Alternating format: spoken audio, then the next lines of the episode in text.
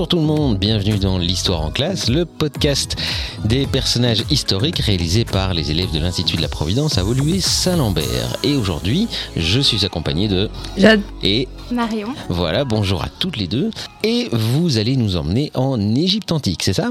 Oui, Oui. parce qu'on va vous parler de Hatshepsut.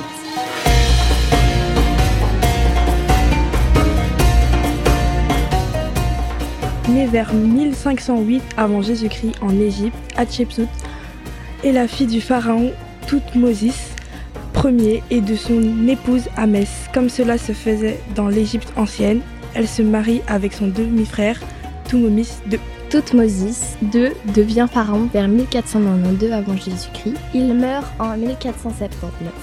Son fils Toutmosis III, qu'il a eu avec une concubine, devient roi à son tour. Mais c'est encore un bébé, alors la reine Hatshepsut exerce la régence. Quelques années après le couronnement de Toutmosis III, Hatshepsut décide de se faire couronner pharaon. Toutmosis III est assis sur un trône à son côté, mais c'est elle qui dirige.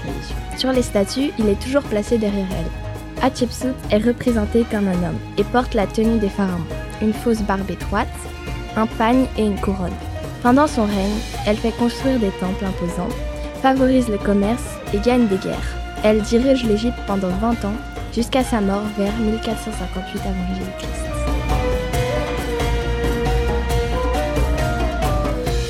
Après la mort d'Hatshepsut, Thutmose III tente de faire disparaître les traces de la reine.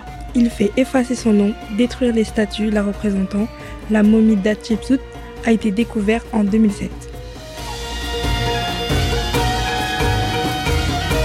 Ok, super tout ça. Mais si on ne devait retenir que quelques événements de la vie de cette reine, ce seraient lesquels?